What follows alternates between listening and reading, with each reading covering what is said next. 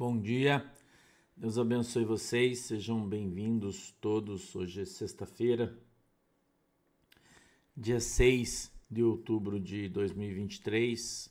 Agora são 9 horas e 43 minutos, horário de Brasília. Sejam todos aí muito bem-vindos. Espero que esteja tudo bem com vocês, que vocês tenham dormido bem que tenha tido um bom dia aí, né? Tenha descansado. eu espero, né? Hoje a gente vai ler a carta do apóstolo Paulo aos Gálatas, no capítulo 6, no verso de número 1. Se você puder fazer o favor e abrir a tua Bíblia aí junto comigo. Tudo bem? que bom. Tudo bem, Neuza? Kátia, Deus abençoe. Andréa Paz, Tânia Francisca, Nilda Ferreira, Georgina Emídio, Bianca Oliveira. Deus abençoe a Laídes Maineri, bom dia. Leide Fernandes, Fátima Gama, Vanderlei Pinho, Deus abençoe Sueli de Felice, Valéria Gomieiro, Val Rocha, Jadir Cabral, Marcel, uh, quem mais está aqui? Cida Aguilera, Neiva, Neuza, bom dia, Willy 60, Driquinha, Lu 4015, Josias Júnior, Cíntia Becker, Bibi 2, Mica 23, Gabriel Figueiredo, Xandão, Flávio Gerardi, Deus abençoe você. Marisley, oi Marisley, bom dia. Elis Roche, nos abençoe. Sandra 0811, uh, eh, Kátia Linhares, o Mauro, Geraldo Cruz, Andressa Pascoaleto, Elisa Rummel, Inaê, Moura 25, Janete 06, Noêmia 65. Deus abençoe todo mundo que veio aí para para participar hoje, Gorete Rodrigues, Marcos Vedrone, Fátima Vierno, Irenildo Oliveira, é, Nereci Figueiredo, Ana Cláudia, Deus abençoe, é, Fabiana, Daniel. É, acha aí capítulo 6, vamos lá, você já, a gente já, já leu ontem um pouquinho, né? Hoje a gente vai, vai ver o capítulo 6, vamos até o verso 10, do 1, 6 do 1 ao 10, se você puder achar aí. A gente vai ler hoje. Silvia Maria, bom dia. Deus abençoe você, Cláudia Cimei, Regina Coeli, Vete Maria, Edevaldo Evangelista, Evilásio, Silvana Bedim, Le Leia Vidal, Valquíria Correia, Deus abençoe vocês todos aí. Madá Barbosa, bom dia. Rosimari, Gislene Cu, Lene Gomes, Priscila Oliveira, Deus abençoe vocês. Gerson Noro, bom dia. Sir, Souza, Maria Luiz, Deus abençoe vocês. Tá todo mundo já com a Bíblia na mão aí. Nina Wing 81, bom dia. Bom dia, Jane SML, bom dia. Vamos lá.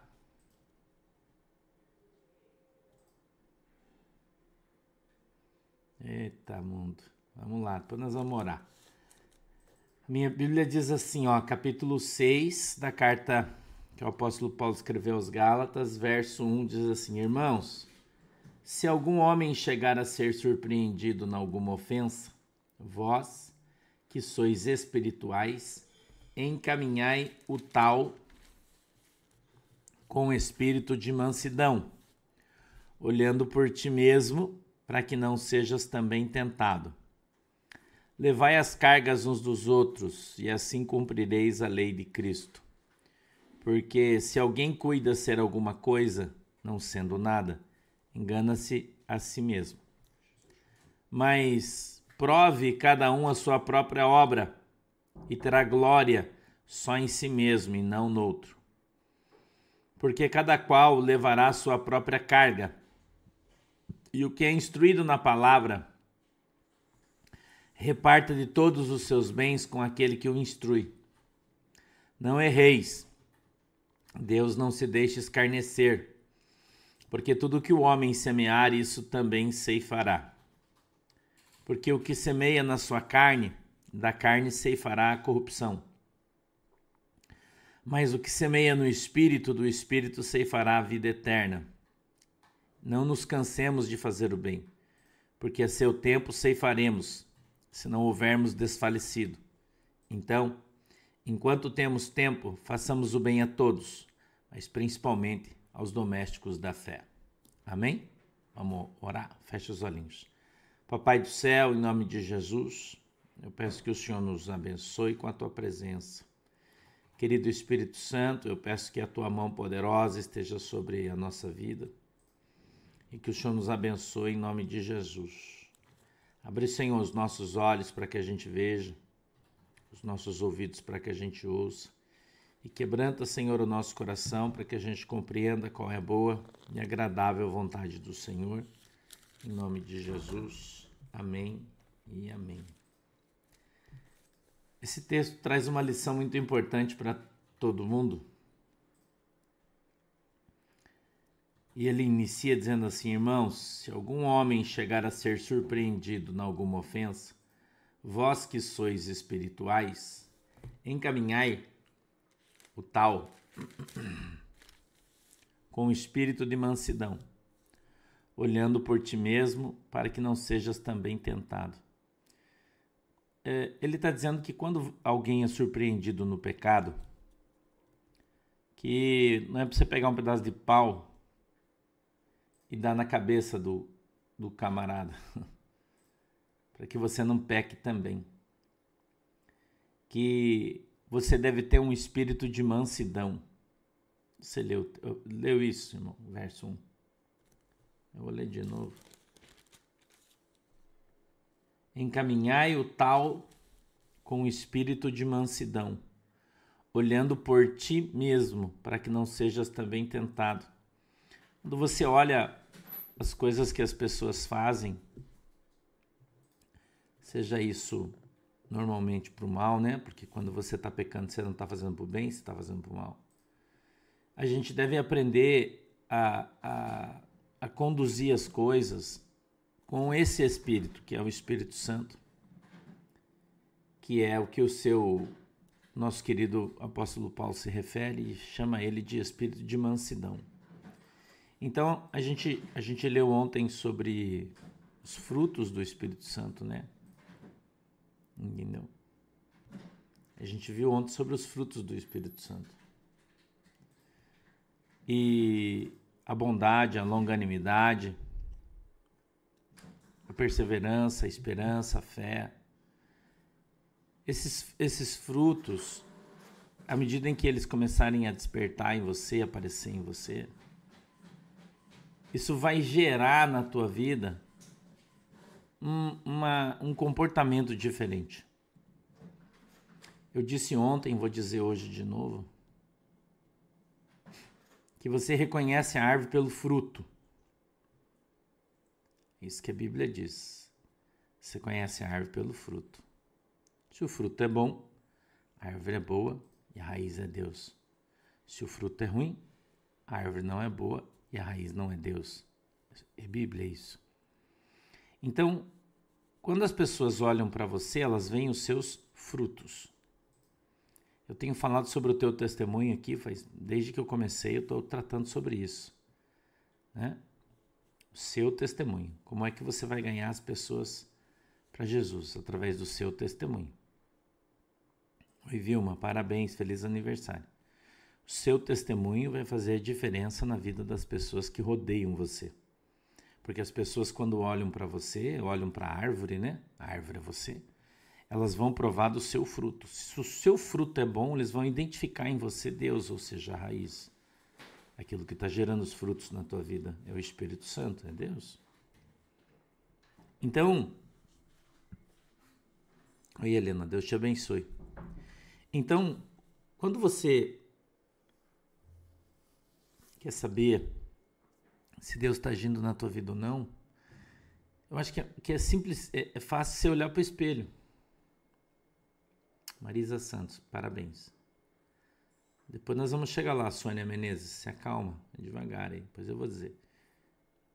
Então, quando você olha para o espelho, isso é uma reflexão boa de você fazer. Você vai no seu quarto, aí não sei onde você tem espelho na sua casa, no seu banheiro. Olha para olha o espelho, Presta atenção nos seus olhos e, e observe o que você vê quando você olha no espelho. Isso não é psicologia, não, irmão, isso é Bíblia. O que você vê refletido no espelho? Você vê uma boa pessoa? Você vê uma pessoa mansa? Você vê uma pessoa longânima? Você vê uma pessoa humilde? Você vê uma pessoa mansa? O que você vê, irmão, quando você olha no espelho? Hum? Eu pergunto para você. O que você vê quando você olha no espelho, irmão? Bianca Mello, parabéns, querida. Jair Gonçalves, parabéns. Bastante gente fazendo aniversário hoje, hein? Parabéns aí para todo mundo. Deus abençoe vocês. O que você vê, irmão, quando você olha no espelho? Você vê um crente? Ou você vê uma pessoa carente de Jesus? Você vê um crente ou você vê uma pessoa religiosa que não tem paciência? que não consegue esperar o tempo das coisas, você vê uma pessoa aflita, você vê uma pessoa triste, você vê uma pessoa solitária. Você vê uma pessoa que está com dificuldade de conviver com os outros. O que você vê quando você olha no espelho? É muito importante você fazer essa reflexão. Talvez você não tenha feito ainda. Talvez você ainda não tenha feito essa reflexão ainda, mas ela precisa ser feita. Não é? Então, quando você olhar para o espelho, a Bíblia diz que nós vemos refletido a nossa própria face. Mas nós deveríamos estar vendo Jesus. Quando você olhar no espelho, você deveria ver Jesus as ações de Jesus, a expressão de Jesus, a paz de Jesus. Jesus disse: Eis que vos dou a minha paz, a minha paz eu vos dou. Então, nós deveríamos ter dentro do nosso coração a paz de Jesus. Por mais que você seja chato, que você seja xarope como eu sou, e eu sei que eu sou, né? A Manuela briga comigo, sempre fala: Credo, pai, está muito chato, cara. Meu Deus. porque eu meio que exijo, às vezes até involuntariamente, das pessoas dentro da minha casa suas atitudes, ações, comportamento. Cobro. Eu, eu falo, meu Deus, que isso? Por que você está fazendo isso? Você tem que faz, proceder dessa maneira. Sempre faço isso. E eu cobro de mim mesmo. Porque é fácil você cobrar dos outros, mas você olhar no espelho e cobrar de você mesmo, isso aí é difícil, né? não é? Isso aí é difícil. Então, o que, que a gente precisa aprender? A gente precisa aprender a olhar no espelho. Esse exercício é bom, tá? Olhar no espelho e observar, né? E observar se nós de fato estamos vivendo com um espírito de mansidão dentro do nosso coração. E veja que quando o apóstolo Paulo fala, eu vou virar a página aqui para ler de novo, ele diz: encaminhai o tal com espírito de mansidão, vírgula, olhando por ti mesmo. Por quê? Porque com a medida que você julgar ele, você vai ser julgado. Então, quando você olha para as pessoas com as quais você vive, convive, anda, conversa, enfim, todos, à medida que você trata eles, é à medida que você vai ser tratado. À medida que você julga o caráter deles, é à medida que você vai ser julgado. À medida que você exige deles, é à medida que você tem que dar. Então é fácil você exigir das pessoas, muito fácil, que elas comportem adequadamente, que elas façam as coisas da maneira correta, mas você você precisa aprender a ser um espelho não é, Marisley? Você precisa aprender a ser um espelho. Entendeu? Parabéns, Odete Lopes. 50 anos é bastante, né? De casamento, meus parabéns. Você tem que ser um espelho. Você tem que refletir o Espírito Santo, você tem que refletir as ações de Deus, você tem que refletir o amor, você tem que refletir a graça que Jesus Cristo te deu na cruz. Isso, você tem que espelhar isso as pessoas olharem para você, eles têm que ver isso. Entendeu? E ele continua dizendo: para que não sejas também tentado. Então, quando você observa alguém cometendo uma falha, né, é, um erro, seja ele de comportamento, caráter, o que for, cuidado com a maneira como você conduz a situação. Porque amanhã você pode ser pego nisso. E se você não, não agir conforme a vontade de Deus, conforme a palavra de Deus, conforme a orientação do Espírito Santo de Deus, amanhã talvez você seja enquadrado da mesma maneira, julgado da mesma forma e talvez você não resista. Talvez você não resista. Ok? Então, quando você observar os outros, está acontecendo aqui na nossa, no nosso estado um grande escândalo numa, na, na Assembleia de Deus, um grande escândalo aqui até ontem um monte de gente me mandou mensagem e tal, porque você sabe que eu vim, né, da Assembleia de Deus, da aqui a gente fala Assembleia de Deus da Missão, né, que é a original. É, aí para cima eu não sei bem como é que chama, mas é, né, a, a lá do Pará, né? Aqui a gente chama Assembleia de Deus da Missão. Vim de lá, né? E e o meu pastor, ele era pastor presidente da Assembleia de Deus de todo o estado do Paraná. E houve uma eleição e essa eleição foi fraudada. Todo mundo soube, teve uma briga muito grande e tal. Porque nessa eleição, é, segundo o estatuto da igreja, só podiam votar os presbíteros, pastores, presbíteros e tal. E o meu pastor, na época, o pastor Douglas, ele, ele ganhou essa eleição. E o que disputava com ele era o pastor Gabi. E a turma do pastor Gabi não se, não, não se contentou, fizeram uma reunião, tipo meio de emergência, mudaram o estatuto, disse não, na semana próxima, eles já tinham perdido a eleição, fizeram uma nova, uma nova assembleia e colocaram lá que podia votar todas as pessoas que fossem membros da igreja e marcaram uma nova eleição para outra semana. E no, no estatuto eles colocaram ali que essa nova eleição, ela as pessoas tinham que votar até as 18 horas e tal. E chegou no dia da eleição, depois das 18 horas entraram mais de 2 mil votos, né? na época da eleição, isso faz mais de 12 anos. Não, mais de 12 anos, é mais. Uns 20 anos, sei lá, faz tempo pra caramba. Eu era da Assembleia ainda, né? Mais, mais, acho que 17, 16, 17 anos, não sei, faz tempo. E, e o meu pastor, que era o pastor legítimo da igreja, eu me lembro que Deus usou a minha vida para falar com ele. Eu vou te dar um testemunho muito legal, quero que você preste atenção. Meu pastor chorou muito porque ele é um homem, é um homem de Deus. É. E os caras é, é, ganharam a eleição por 2 mil votos, justamente o número de votos que entrou depois da hora, né? Não, eles roubaram.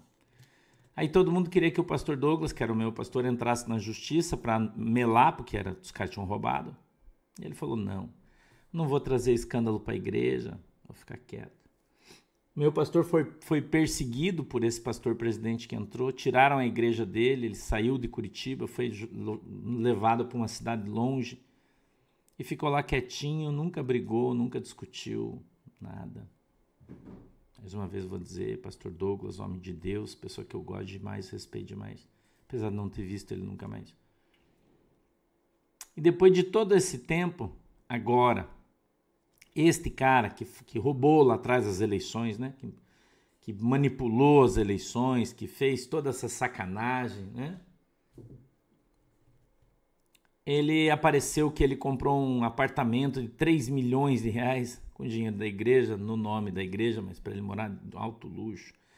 Que tem uma caminhonete de 400 mil reais que a igreja comprou, que ele ganha 100 mil reais de salário por mês. Que os outros sete diretores da igreja, todo mundo ganha um salário absurdo. E todas as igrejas do campo estão quebradas, telhado quebrado, muro quebrado, os caras não ganham nada, o obreiro não ganha nada. Você está vendo aí que a nossa igreja sustenta, né? 23 pastores das Assembleias de Deus, porque os caras passam necessidade, se a nossa igreja não der, os caras passam fome lá. Porque a igreja não ajuda ninguém, dá nada para ninguém, os caras comem tudo, gastam tudo, roubam tudo, são, né, um bando.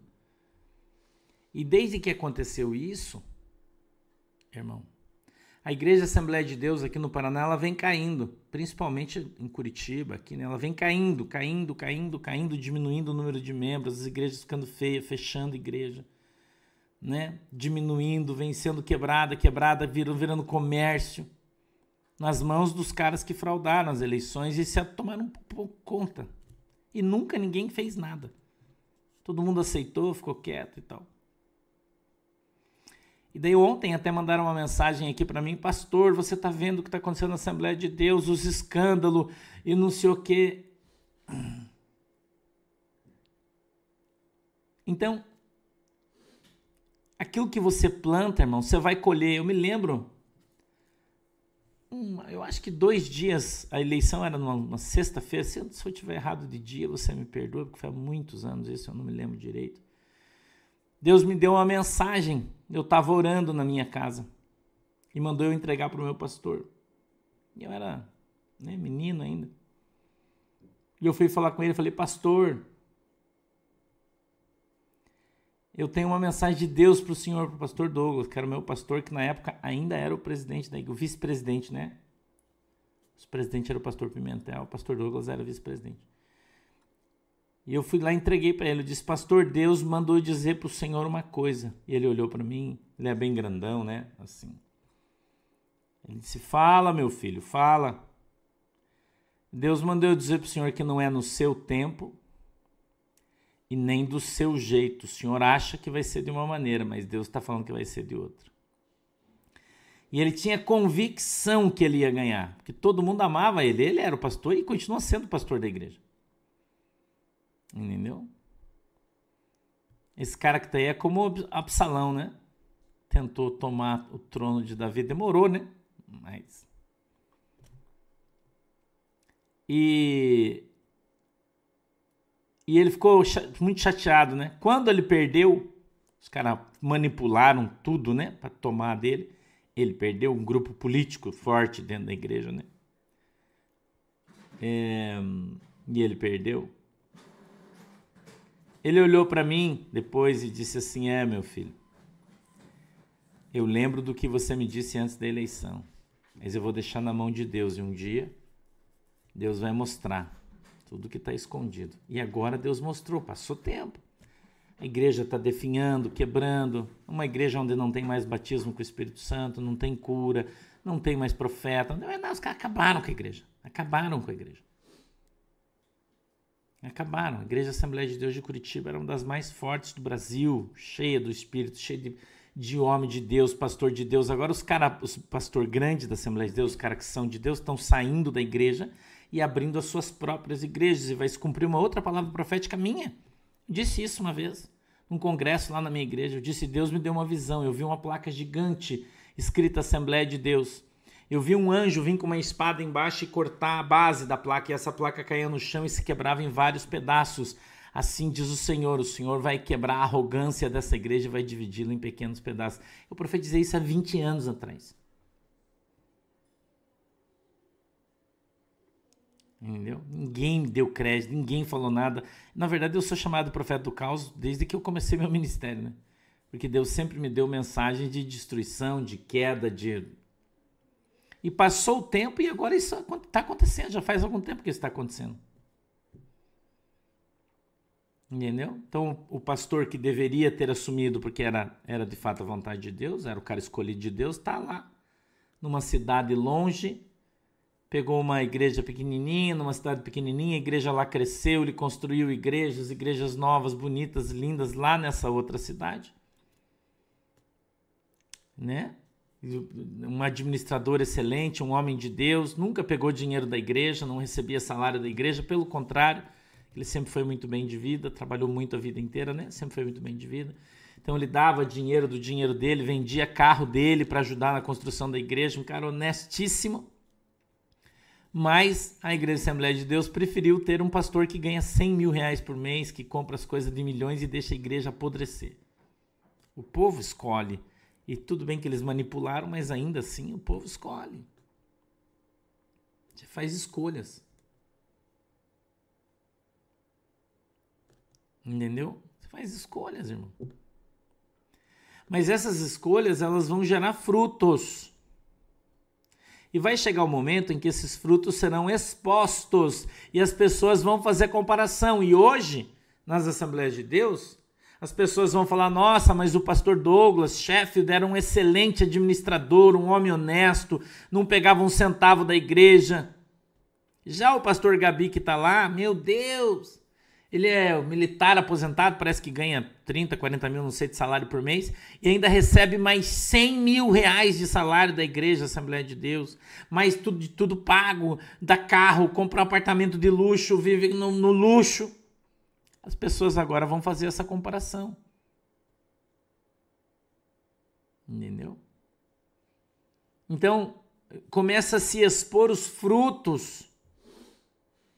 A árvore começa a ser reconhecida pelo seu fruto, que é o que eu estou falando aqui para você. Quando você vê o fruto que a árvore gerou, qual foi o fruto que esse pastor Gabi gerou na Assembleia de Deus? Pobreza, escândalo, vergonha, divisão, confusão. Por quê? Porque não é um homem, não é um homem dirigido por Deus. Não é, nunca foi. Nunca foi. Mas era um cara querido, bonzinho, fazia tudo para todo mundo. Já o pastor Douglas era um homem duro. Tinha um cetro que Deus tinha dado para ele para comandar. A nossa igreja era levada ali, ó, na unha. Eu falo que fui criado com os melhores pastores das Assembleias de Deus, eu fui criado com eles, com os caras velhos. O avô do pastor Douglas foi o cara que, que, que estabeleceu a primeira igreja da Assembleia de Deus em Curitiba, né? junto com o pastor Pimentel, que abriu um centro lá no Hour. Do seu pai, ficou com a igreja depois dele. Entendeu, irmão? O cajado vem pelo sangue, na geração. A benção, aí vem um cara de fora sem era nem beira queridão, e o povo se ferrou. A igreja quebrou. A maior igreja do Paraná, mais forte, a mais poderosa hoje, virada em nada. E a maioria dos caras que estavam lá, pastores, bons homens de Deus, saiu todo mundo. Que ninguém aguentou o, o, a politiquice, a politicagem, as ações humanas contra as ações de Deus, grandes igrejas com pouca gente, tudo quebrado o povo tudo fora.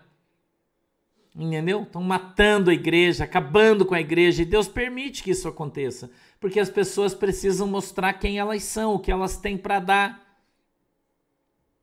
Entendeu? O que elas têm para dar, irmão. Eu me lembro quando o pastor Douglas foi tirado da igreja do, do bairro Auer, onde eu congreguei muitos anos. O pastor Douglas era pastor desta igreja. Ele foi retirado da igreja para que um outro pastor, o pastor Marcos Romano, entrasse no lugar dele. Foi uma briga na época, eu me lembro como se fosse hoje. Né? Porque era a maior igreja, o cara queria a igreja dele. E tomou, e pegou, e tocaram o pastor Douglas, saiu. Pastor tirou ele, jogou para o outro lado e colocou o cara no lugar dele. Foi ele que comprou o terreno, foi ele que construiu a igreja quando a igreja estava grande e linda. Chutaram ele embora. E o cara que tinha ciúme, inveja dele, tomou a igreja e matou. Está morta. matou. Entendeu? Espiritualmente falando, é como se tivesse lepra. E a lepra se espalhou por toda a igreja. Então Deus permite que isso aconteça. E igrejas gigantes hoje estão mortas por causa da ação de homens que não foram chamados por Deus, mas foram escolhidos segundo a concupiscência do coração de quem assumiu, talvez de maneira não muito adequada. Entendeu? Então, esse espírito de mansidão que o meu pastor tinha, tem e tem até hoje, e tem até hoje, né? E, e, lá nessa cidadezinha do interior onde ele está até hoje, que o povo é feliz porque ele é um homem de Deus, é um homem de Deus, ao contrário dos outros que derrubaram ele politicamente. Né? Então a gente vê esse espírito de Jezabel né, dominando os lugares, as ações. E muita gente aí infelizmente indo na onda do oba-oba, porque não anda segundo a vontade de Deus, mas segundo o desejo do seu coração. Então, esse texto, o verso 2 diz assim: ó, levai as cargas uns dos outros e assim cumprireis a lei de Cristo. A Bíblia diz que você deve se submeter ao teu irmão e não matar ele. 3. Porque se alguém cuida ser alguma coisa não sendo nada, engana-se a si mesmo.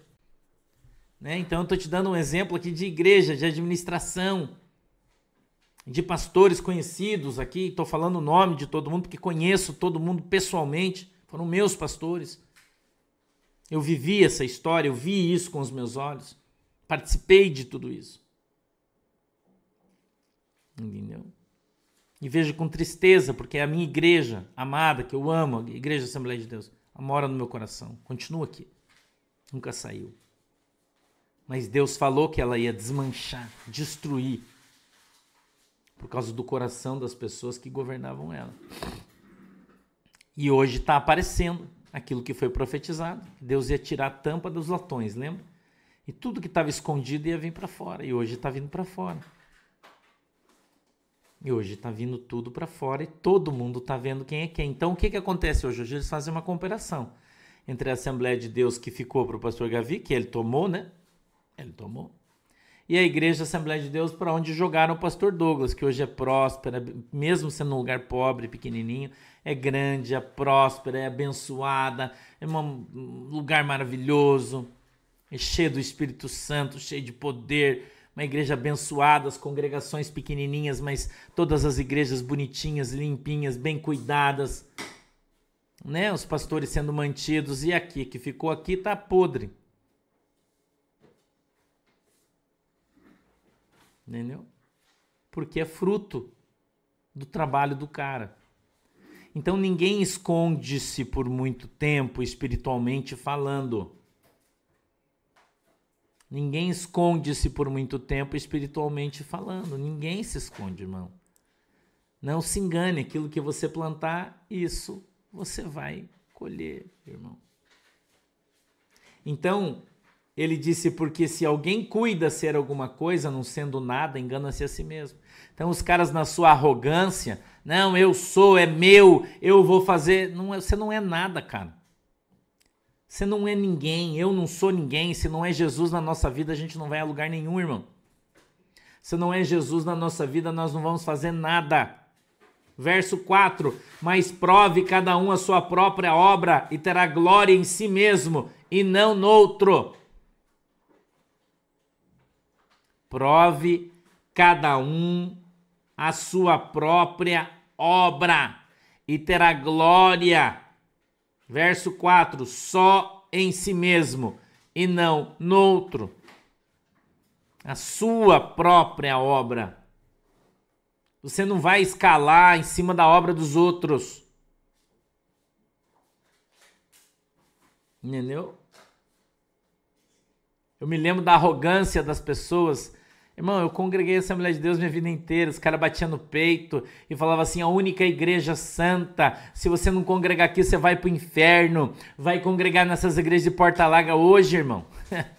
Assembleia de Deus é sinônimo de escândalo, de sujeira, de politicalha, de morte espiritual, de matadores de profetas. É quando você fala da Assembleia de Deus, você fala disso hoje. De maçonaria, não é? Não é? Entendeu? Não, orquídea veras, nem todo. Cinco, porque cada um levará a sua própria carga. Irmão, com Deus, de maneira nenhuma, de maneira nenhuma, os teus, os teus problemas vão sobre as costas de outra pessoa. Não vão. O que você plantar, isso você vai colher. Entendeu? O que você plantar, isso você vai colher. E eu tenho falado para você, quem sustenta pastores como esses são as ovelhas, que não não não acordam. Não é? Quanta gente, irmão, que não sai das igrejas porque fala: "Ah, mas eu não eu não vou sair da minha igreja, irmão, você não é uma árvore. Se mude. Hã? Os caras tomaram a igreja, saiu da direção de Deus, Deus saiu de lá, você sai atrás. Quem tem Jesus, sai atrás, irmão. Entendeu? Aí quem, é, quem é, ama a igreja fica. Mas você tem que amar Jesus. Entendeu? Você tem que amar Jesus, você não tem que amar a, a, o homem, o prédio, a placa. Se você fazer isso, você é um idólatra e você vai para o inferno. Entendeu? Jesus disse que onde estivessem reunidos dois ou três em seu nome, ali ele estaria. Ele estaria. A gente está reunido aqui em 10 mil pessoas. Segundo a palavra de Deus, nós estamos na igreja? Sim ou não? Sim. Mas aí os caras dizem assim: ah, você fica nessa igreja virtual, você vai para o inferno. Então vai lá para a Assembleia de Deus, irmão. Fica lá. Tenta sorte. Tenta sorte. Debaixo de doutrina humana, eu vi ontem o pastor Júnior Trovão. Quem conhece o pastor Júnior Trovão? Pregador das antigas da Assembleia de Deus. Eu gosto dele. Mudou muito, irmão. Eu olhei para ele ontem e quase morri. Eu não sei se o pastor Júnior Trovão assiste. A gente eu acho que não. Mas se tem alguém da família dele que assiste, manda um abraço para ele. Eu gosto demais dele. Baita de um negão, né? E ele tem uma voz forte. Daí chama ele Júnior Trovão, né? Pregador da Assembleia de Deus. E ele era um cara que falava de doutrina, que batia e tal. Ontem eu vi uma mensagem dele, quase caí para trás, porque eu tenho ele como um homem de Deus, né? Eu tenho ele, gosto dele. Ele tem umas tiradas muito legal, né? É muito legal. Eu não sei de onde ele é, ele é do Nordeste, eu acho. Eu, eu gosto dele. E ontem eu vi uma, uma, um corte, né, de uma mensagem dele. Ele até estava pregando de camiseta, né? Não estava de terno e gravata, que para mim foi já foi uma novidade que eu quase caí para trás, né? E ele falando sobre doutrina e costume, né? E eu morri de dar risada ele batendo nos irmãos, né? Que fica falando, ah, doutrina da igreja. E ele falando, que doutrina, rapaz? Isso é costume. A doutrina é salvação. irmão, as pessoas estão acordando, irmão. As pessoas estão acordando. Porque se não acordar, vai pro buraco. Conhecereis a verdade e a verdade vos libertará. Você está aqui conhecendo a Bíblia. Você vai continuar debaixo do jugo dos homens? Você vai continuar sendo enganado? Vai continuar sendo chantageado por pastores que ensinam para você coisas que não estão escritas na Bíblia, porque eles te ameaçam e dizem que se você sair da, de perto deles você vai para o inferno? Até quando, irmão? Acorda. Seis. E o que é instruído na palavra, reparta de todos os seus bens com aquele que o instrui. tá ouvindo? Você que está sendo ensinado, reparta os teus bens com aquele que te ensina. Olha o que a Bíblia está falando. Eu não estou pedindo teu dinheiro nem oferta, por favor, né? Mas isso aqui é para aquele que fala que, ai, porque eu vou dar meu dízimo pro, pro, pro, pobre, eu vou dar meu dízimo, irmão. Você não tem que dar nada, porque teu dízimo não é seu, o dízimo é da igreja. Quando você está sendo ensinado, instruído pela palavra, você deve repartir os teus bens com aquele que te ensina, ou seja, você deve devolver o teu dízimo, levar as suas ofertas na sua igreja para abençoar aquele que está te abençoando. Tá vendo o que está escrito na palavra? E se você acorda E o que é instruído na palavra, reparta de todos os seus bens com aquele que o instrui.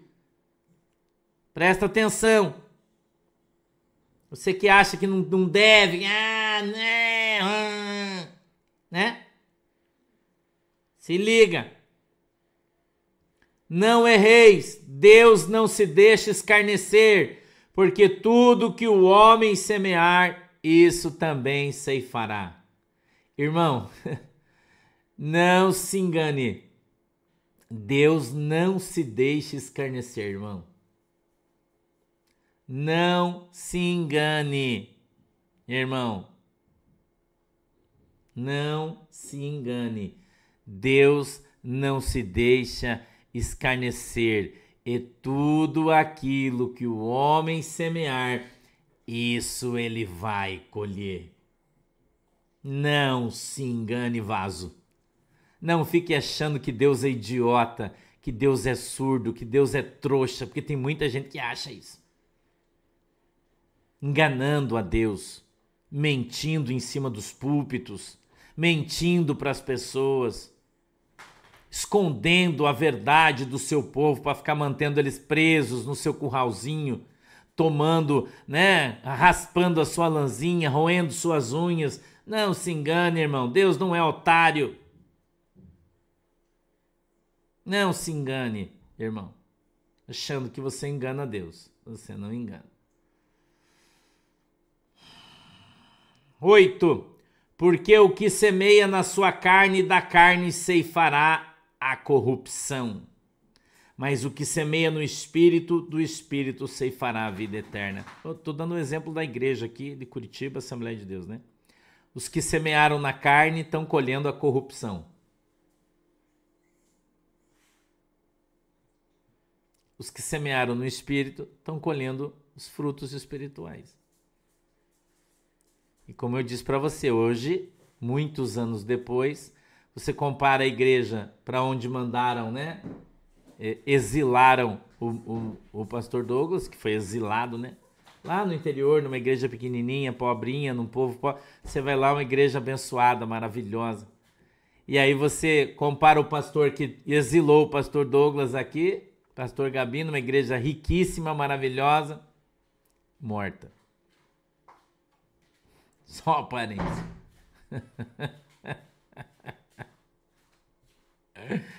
Não é, irmão? Olha, Verônica Bastos está dizendo assim, ó. Tem um pastor famoso que disse que se o nome da pessoa não estiver no livro do dízimo, para ele não vale nada. A pessoa não deve falar nada na igreja. eu, sabe o que eu acho um absurdo, Verônica? É como que as pessoas congregam numa igreja dessa. Porque as pessoas se submetem a isso. Oi, Sheila, obrigado. Se submetem a isso. Né? Então é você que se coloca. Eu estou ensinando vocês debaixo desse jugo. Por que, que um imbecil desse é pastor de uma grande igreja? Porque tem um monte de, de, de tongo que vai lá, congrega, devolve seu dízimo, dá oferta pro cara. Cada, cada um tem o pastor que merece. Não é assim, irmão? 9. E não nos cansemos de fazer o bem, porque a seu tempo ceifaremos, se não houvermos desfalecido. Então o apóstolo Paulo fala: não deixe de fazer aquilo que é certo. É, Roseli Barcelos, ainda bem que você saiu, né? Mas ficou 14 anos ainda. Demorou para acordar, hein, irmã? Pelo amor. Hã? Continue fazendo o bem, porque no momento adequado você vai colher o que você plantou. Se é que você já não morreu. né? Desfalecemos. Hã? Pois é, Fernando Zunha, que eu tô falando. Você, cada um leva onde gosta. Né? Nove. E não nos cansemos de fazer o bem, porque a seu tempo ceifaremos, se não houvermos desfalecido. Então, se você não desfalecer pelo caminho, se você não abandonar o caminho, entendeu? Zé Maria Pereira, mas agora tem igreja virtual, né? Não tem? O pastor Santo tá aqui, ó, na igreja virtual. As velhinhas podem, podem vir para a igreja virtual agora. Só orar. Eu tenho tantas, tantas ex-assembleianas que congregam comigo hoje. Tem uma, uma, uma ovelhinha nossa aqui que tem 83 anos que era dirigente do ciclo de oração da Assembleia de Deus, um, lugar aí. 83 anos, mais de 53 anos na Igreja Assembleia de Deus. E já faz, acho que dois anos que ela está comigo, congregando comigo. E ela começou a assistir por causa da pandemia, blá blá blá. E chegou um dia, ela falou: Nossa, Deus, agora eu estou tão dividida porque a igreja do pastor Sandro né, tá na internet, eu quero voltar para a igreja. Me dá um sonho. Lembra que eu contei para vocês o sonho do ônibus? E ela sonhou com o ônibus. Ela estava parada no ponto de madrugada e passava o pastor dela, que era da Assembleia de Deus, de bicicleta na chuva, no escuro, e fazia blim blim blim com a bicicleta do ponto e passava e ia embora com os irmãos, tudo cada um na sua bicicletinha. E aí de repente ela via aquele aquele ônibus gigante todo iluminado, parava no ponto, abria a porta, quem estava dirigindo o ônibus era o pastor Sandro. Mas tem muita gente que acha que a igreja virtual não existe. e aí fica padecendo na mão desses vampiros, né? Mas cada um, cada um, né? Dentro da direção de Deus. Então isso não é desculpa, isso não vai ser desculpa diante de Deus. Entendeu? Isso não vai ser desculpa diante de Deus. que as pessoas vão para a igreja porque elas gostam da igreja. Não é porque Jesus está lá, na, na grande maioria. Ah, eu sou daqui é, tantos anos que eu tô aqui, nasci aqui, cresci aqui, vou morrer aqui. Se for para o inferno, vai para o inferno. Daí critica os caras de outras igrejas aí, né? Que falam a mesma coisa, mas são igualzinho. Idólatras, idolatram a igreja. Ah, mas eu tenho costume. Daí você vai para o inferno por causa disso? Tá no meio do ladrão, e o ladrão leva você para o céu, irmão? O mentiroso leva você para o céu? A minha Bíblia diz que eh, todos os mentirosos e todos aqueles que se utilizam da mentira vão para o inferno. Então o cara sobe no púlpito para mentir para você? Para dizer que a Bíblia diz que se você cortar o cabelo você vai para o inferno? Isso é mentira. Para dizer que se você não der o teu dízimo você vai para o inferno? Isso é mentira. É o cara que está em cima do púlpito mentiroso, mentindo para você e você fazendo de conta que acredita e acha que vai para o céu. É isso que você acha. E, você, e o pior para você é o seguinte: eu tô te falando a verdade. E você não vai poder dizer que não sabia. Não vai poder dizer que não sabia quando você chegar diante de Deus.